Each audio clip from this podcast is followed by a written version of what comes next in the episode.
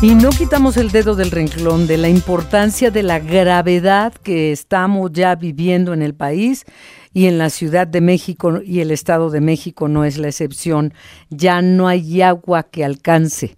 Ingeniero José Luis Luege Tamargo, presidente de la Asociación Civil Ciudad Posible, ex titular de la CONAGUA, de la Semarnat, de la Profepa. ¿Cómo estás, José Luis? Buenas tardes. Qué gusto saludar Qué gusto saludarte, Adrián, a ti y a todo tu equipo. ¿eh? Buenas tardes. Igualmente, buenas tardes. ¿El destino nos alcanzó? Sí, estamos, Adrián, en una verdadera situación de emergencia.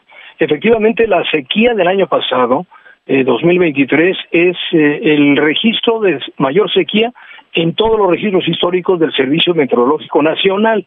Y dada esa característica, Adriana, amerita la declaratoria de emergencia para varias regiones en el norte del país, donde no hay agua, por ejemplo, para ciclos agrícolas, para el ciclo primavera-verano en varios distritos de riego del norte, y sobre todo para la zona metropolitana de la Ciudad de México, Adriana. Fíjate que Cutzamala fue una de las regiones más afectadas por la sequía. Eh, las siete presas de Cutzamala, como ya eh, tú lo has anunciado y, y es ya de todo el mundo lo conoce, cerró en diciembre al 38%, Adriana, cuando la, el almacenamiento histórico a final del año es como del 80%, o sea, menos de la mitad. Y esa es la razón por la que yo he insistido, llevo ya varias semanas, ¿eh, Adriana, con esto, sí, lo sé. que de acuerdo a la ley, hay una ley general de protección civil, la Secretaría de Gobernación está obligada a la declaratoria de emergencia, Adriana, para que se detone un protocolo de ayuda a la población pues a través de los municipios principalmente, ¿no? Sí. Y eso es lo que más me preocupa. Estamos en una condición de desastre por la sequía y en una condición de desastre por la inmovilidad del gobierno federal. No entiendo qué está pasando. Pues el presidente López Obrador dijo la semana pasada tenemos un plan. No sé a qué santo le vaya a pedir que llueva para que se llenen las presas. A ver, tú dices, eh, debe aplicarse esta ley general de protección civil que, que, habla de declaratoria de emergencia. ¿De qué serviría una declaratoria de emergencia? Eso no va a ser que llueva, pero ¿para qué serviría? Sí, como no, mira, tenemos un problema. El presidente el año pasado, junto a varios fideicomisos, desapareció el FONDEN, el Fondo Nacional de Desastres. Yo no sé, me parece una verdadera irresponsabilidad, yo creo que lo, lo hace sin conocimiento, no sé. El hecho es que desarticuló el sistema de protección, nacional de protección civil, pero la ley que tú mencionas, la ley general de protección civil, establece la obligatoriedad de la declaratoria para que eh, es un protocolo de ayuda inmediata a la población digamos, el, el, el, instrumento financiero para poder apoyar a la, población inmediatamente. ¿En qué, ¿En qué consiste? Eh, básicamente en recursos económicos. ¿Por qué? Bueno, pues porque efectivamente un desastre natural eh, conlleva una serie de gastos que los municipios no tienen presupuestados, que no existen. Por ejemplo, en este caso, del, sobre todo la zona metropolitana del Estado de México, de, de, de la Ciudad de México, este, Adriana. La Conagua dice, bueno, uh -huh. rehabilita pozos, perfora más pozos, este, equipa pozos, etcétera, ¿no? Bueno, todo eso, que además es otro problema, porque se van a ir sobre el, el acuífero, que está muy mal, que otro día lo platicamos, que ya lo he platicado contigo, pero bueno, ok, todo eso requiere recursos, requiere, requieren pipas, carros tanque, requieren personal, requieren recursos para rehabilitar redes también, y todo eso no, lo, no tiene el recurso. Mira, por ejemplo, Atizapán recibe hasta un 75% de Cutzamala, y en marzo, abril van a tener una crisis inmanejable. Para eso sirve la declaratoria, para que haya recursos adicionales a los municipios, Adrián. Sí, pero bueno, el agua, por más dinero que, que tuviéramos, el agua no se puede inventar ni crear de la nada. Para hacer agua necesitamos agua.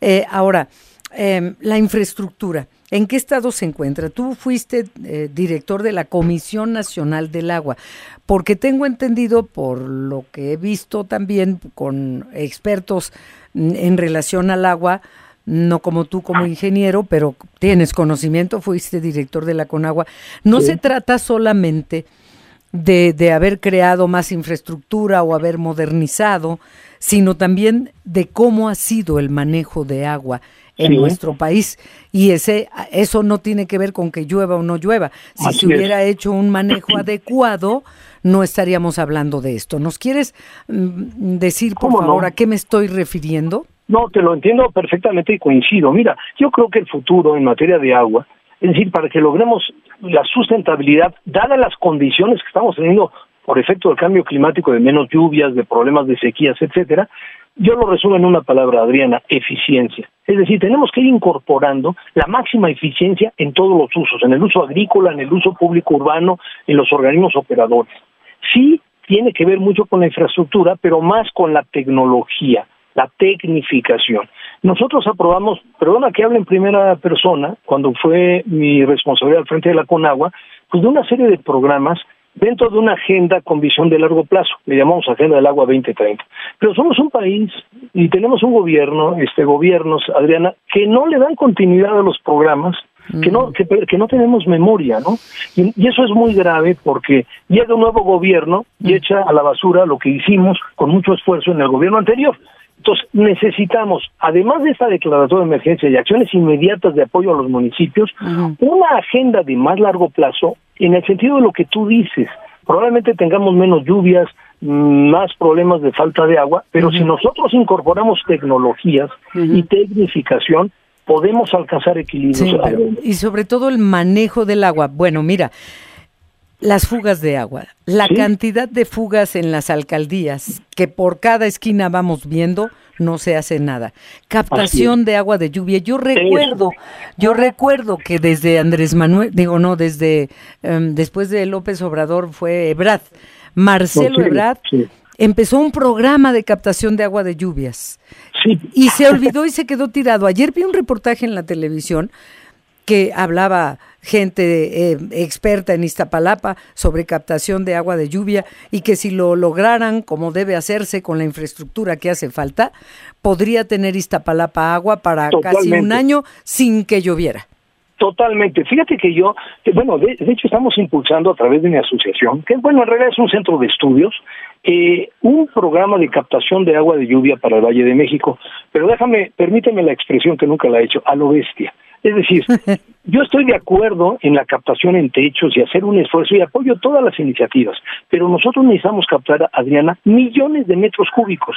Yo estoy dando un dato constantemente y espero que tú te lo, tú te lo vas a aprender muy bien porque te encanta este tema. 6.800, grábate esa cifra. 6.800 millones de metros cúbicos es lo que llueve en el Valle de México. Fíjate que el problema del norte y de Cutzamala en realidad en el Valle de México tenemos un problema distinto. Nos llueve mucho más de lo que requerimos para todos los usos y no aprovechamos nada.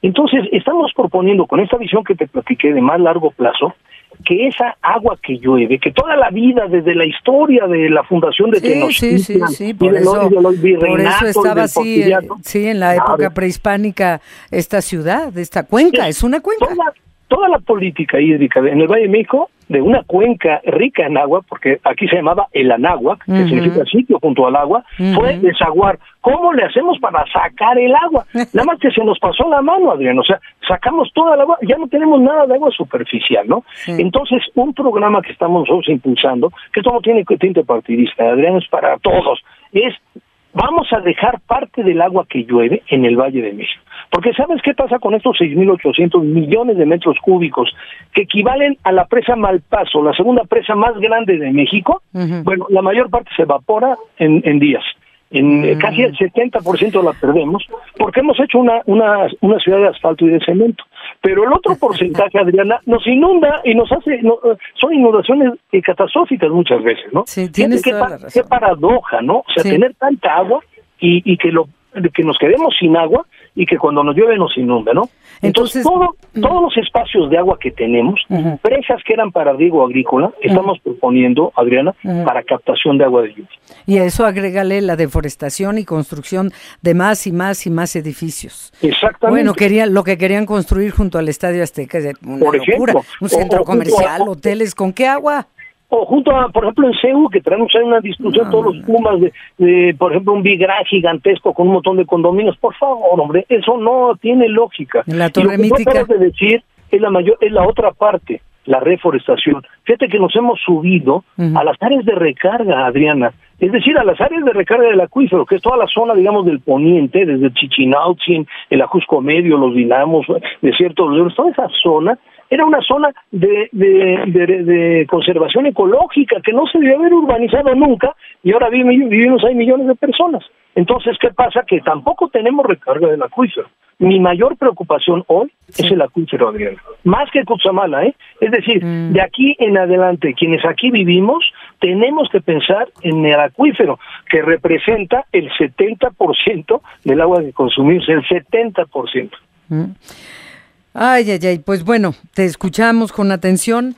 Ojalá que los candidatos a gobernar lo que quieran gobernar hagan algo al respecto, porque si no, no sé qué, qué van a gobernar o a quiénes van a gobernar. Eso es algo que, que debemos tomar muy en cuenta con las propuestas antes del 2 de junio, ingeniero. Pues eh, un abrazo, como siempre, muchísimas gracias. Igualmente, Adriana, qué gusto saludarte a ti, a tu equipo y a tu auditorio. ¿eh? Muy buenas tardes. Buenas tardes, ingeniero José Luis Luege Tamargo. Eh, presidente de la Asociación Civil Ciudad Posible.